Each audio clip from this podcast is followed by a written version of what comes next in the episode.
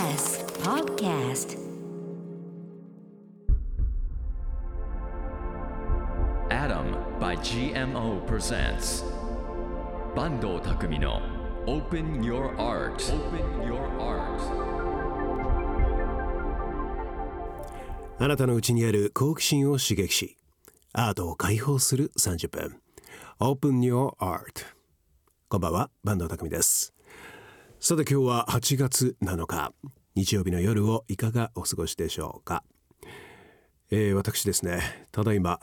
体中がバキバキ、えー大変な筋肉痛でございまして。というのも昨日ですね6日にですね横浜ベイサイドウェアハウスにてライブペイントを行いました、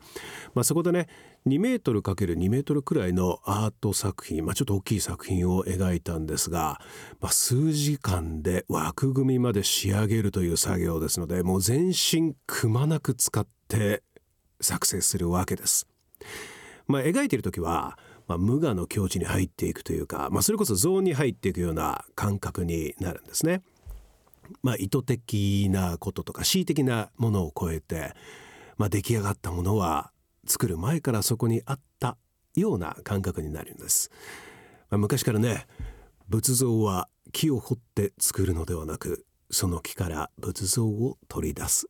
なんて言われてますね。まあ、ただしなんですが、まあ、描いてる時はとにかく気持ちがいいんです。はい。でいろんなことが無条件に受け入れられてしまっている状態なので、まあ、体もついていくんですよね。まあ、しかしその境地から帰ってくるとですねもう体が大変な状態になっているわけです。神道を滅却すれば火もまた涼しいただしその後はものすごく暑い、まあ、みたいな感じです。はいえーちょっと前にねゴルフも始めたんですがもう信じられないくらいの筋肉痛に襲われましてアートもゴルフも体力と柔軟体操は大切だなと感じている45歳でございます。さて青山にありますエリック・ローズというカフェで9月7日まで、えー僕の映画20枚くらいかな展示されております。僕もそこでお茶している時間がありますのでお近くの方はぜひお越しください。それでは Open Your Art 最後までお付き合いください。Adam by GMO presents 坂東匠の Open Your Art. この番組は NFT アートならアダム by GMO の提供でお送りします。20世紀を代表する戦場カメラマンロバート・ケパーはこう言いました。生き残る確率が50%もあるなら僕は迷わずパラシュートで降りて写真を撮りに行くさあというわけで今週はカメラマンのハービー山口さんをお迎えしましたハービーさんこんばんはね、はじめまして。はじめましてよろしくお願いいたよろします。しくお願いいたします、ねイケメンでどうしましょう。いやいやいやいや、まは友を呼ぶって言っていいですか？あもちろんでございます このラジオ始まって以来巨匠いやがずとんでもないです。やってきてくださいましたありがとうございます。とんでもないです。もうちょこっとしてます。もう怒られてます。何を言ってるんですか？さあ今日はよろしくお願いいたしますさあ先ほどのキャパの言葉なんですが、ね、このやはり何かにこう自分を滅して人のために写真を撮るっていう気持ちはどうしてもありますね。ああそうですか、で自分の写真が人のお役に立てたらこんなに幸せなことはありませんよね。その境地に達したのはいつぐらいな？んいや例えばあの2011年の東日本大震災でも、まあ、写真集が出て10年経って、ある知らない女性からメールをいただきました。はいはい。で最近友達からハービー山口さんの3.11の写真集にあなたが写ってるわよって教えられた、はい。見たら高校生時代だった私が、えー、お女川の避難所に仮設住宅にいるところが写ってた、あの時自分は笑って写ってるじゃないですか。私は今26でやはり同じお腹に住んでますけどあんな状況の中で笑ってたっていうことは私は強い人間なんだ、この強さをもっとすれば今後どんなことが起こっても私は耐えていける人間だろうと自分で自信が持てた取ってくださってありがとうございましたっていうメールが来ましたね。なんか人のお役に立ってると思うとやはりロバート・キャバもそうですけど、はい。ね、一番それが生きてるモチベーションというか生きがいになりますよね。なんか聞いてて今もうすでに僕始まってまだ3分経ってないですけどなんか泣きそうになってるんですけど。ね、いいですよね。うんうん、なんかね、うん、あの救われましたって言われたら嬉しいですよね。でも自分もね救われたいんですけどね。Open your art. カメラを手にしたのっていつ中学ぐらい2年生ですね。中学2年生？14歳ぐらい？はい。はいそれまでね音楽好きだったんですよ。はいでブラスバンドに入ったんですね。ええフルートを手にしました。うんまあしかしね体がずっと弱かったんです。生まれて2ヶ月半でちょっと腰部の骨を病気をちょっと背負ってねずっとコルセットをしていて、えー体育一切できない子供だったんですね。はいで中学になって多少コルセットを外していいよっていう感じになったけどやはり朝とか低血圧その他で起きられなくてうんやめちゃったんですよブラスバンド。で奇跡的に2年生に進学できて写真部に入ったらあ写真部でも同じことだ表現で自分の心を満たすそして元気になるものを音楽じゃなくて写真で目指せばいいかって思ったのが中学2年生でした。その幼少期のそのご病気がやはりこういろいろこう作用して作用しましてね人格的にね、友達が一切こう遊んでくれずいずなんか邪魔者がいるなってこう担任の先生も、えー非常にこの自分のクラスにこういう子がいて嫌だなみたいなのがあからさまでしたよね、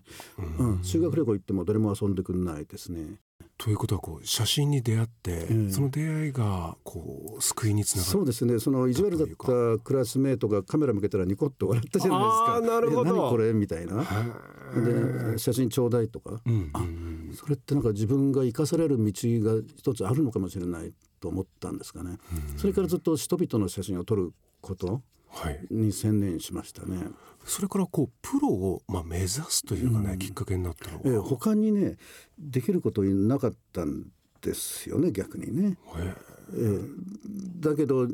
大学出て、僕はまあ普通の大学だったんですけど新聞社とか受けたんだけどそのやはり全部全滅して就職できずに、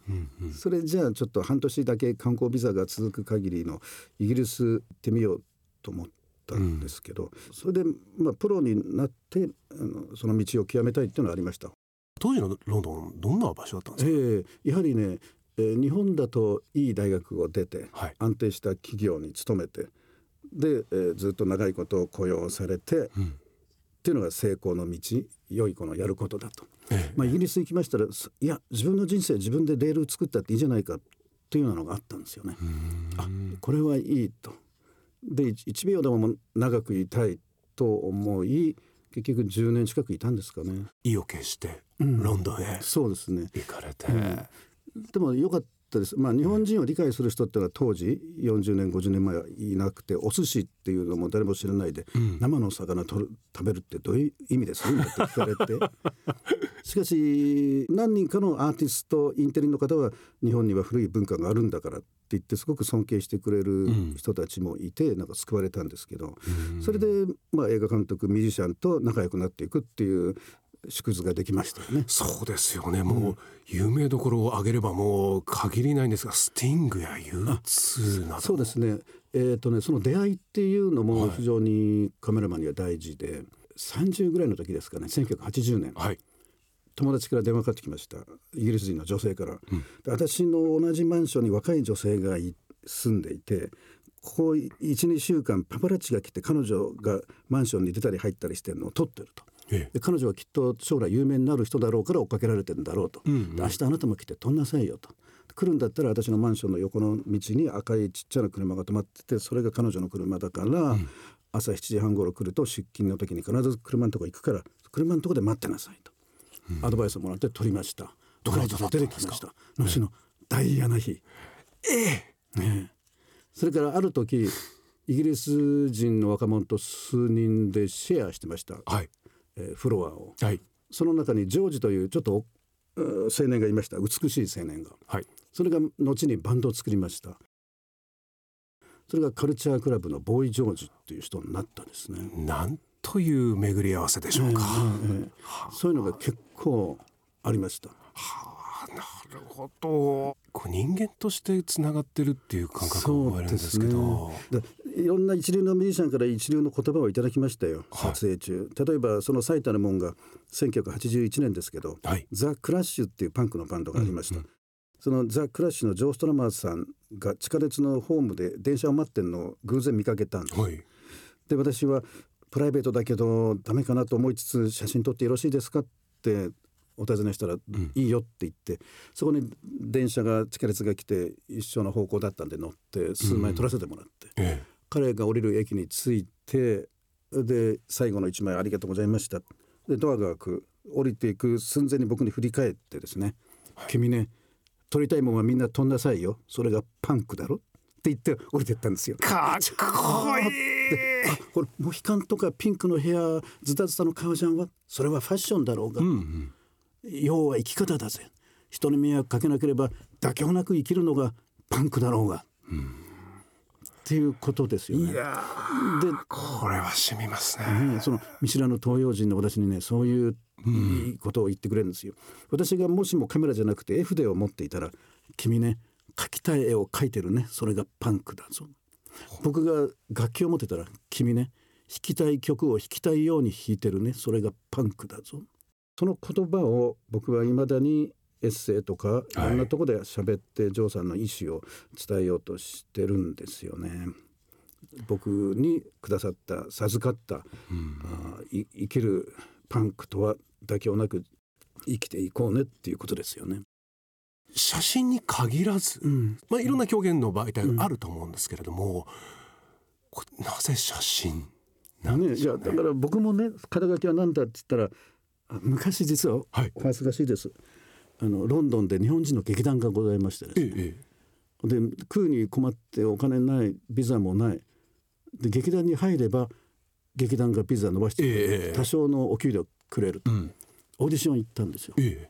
え。で役者になったんですそうだったんですね。ヨヨーロッパ各国転々とあの生の舞台を100回踏んで、えーミック・ジャガーとか見に来た来てたぐらいのあのや。有名な日本人劇団があったんです。すみません。大先輩ですね。私もう 素人の人数合わせだけなんですけどずっと舞台に上がる役だったんです。そうだったんですね。つまりそれを経てこうやはり写真だっていうふうになられたんですね。そう。でもねいろんな枝葉のことをやっててもそれが写真の役に立つわけですよ。それを本当に感じます、えーでもう時間がないですけど、90何年かなビム・ベンダーズはい、はい、ビム・ベンダースはい。が日本に映画撮りに来ました、ええええ。主役がウィリアム・ハート。はい。でビム・ベンダーズもウィリアム・ハートさんも小津安二郎が大好きで、うん。で小津安二郎の映画に出てた笠智衆さんとかはい。大尊敬でその映画にも笠さんが出てるんですよ。でそれであのベンダーズさんがスチールカメラマンを僕のことを選んだんですね。で毎日一緒にいましたところがウィリアム・ハートさんが写真嫌いで。でヨヨーロッパでロケもほとんど彼の写真現地のカメラマン撮れてないわけ。で日本でもちょあの僕と目が合ったら今日は中止ねなんていう。である時